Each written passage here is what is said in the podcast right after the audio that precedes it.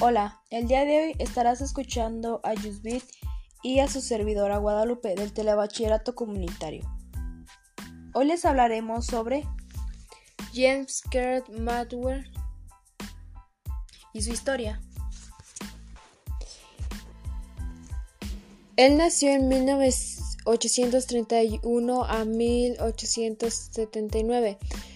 pero de todo menos un demonio, aunque para muchos estudiantes de ciencias e ingeniería nada más con sus famosas ecuaciones lo consideraban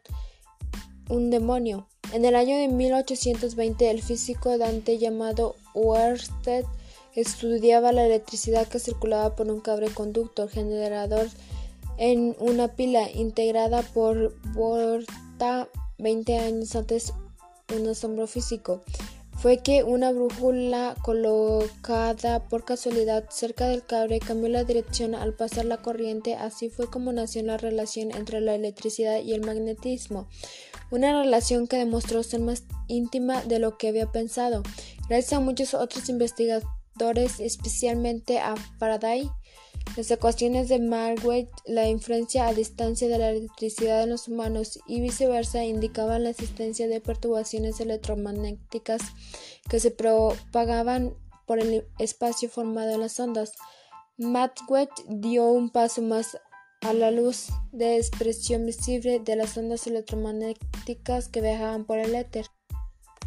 Con las matemáticas, Maxwell atacó el problema de calor poniéndose del lado de un científico austriaco llamado Ludwig Boltzmann, que defendía la existencia de los átomos. Esta teoría fue una teoría arriesgada y por eso Boltzmann encontró muchos detractores, pero este apoyo a Maxwell apoyó desde el principio a ya que atacó el problema de forma estadística y descubrió cómo se distribuye la velocidad de las moléculas para cada temperatura concreta. La ecuación conocida como ecuación de Maxwell-Boltzmann es uno de los pilares de la física estadística. James Kerr Maxwell, uno de los científicos que descubrió la teoría electromagnética y la teoría cinética de gases con la publicación de A Dynamic Theory of Electromagnetic Field en 1865, el campo eléctrico y el campo magnético que viaja a través del espacio en forma de ondas que se desplazan por la velocidad de la luz. Para concluir, lo que más me pareció interesante de James Kerr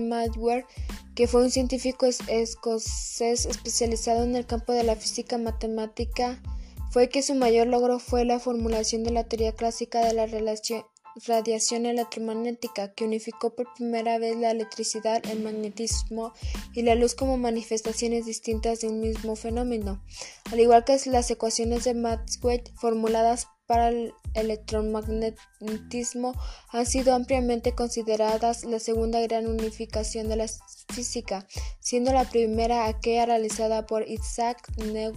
Newton. Muchas gracias por su atención los invito a seguir nuestros podcasts aquí en nuestro canal y hasta pronto.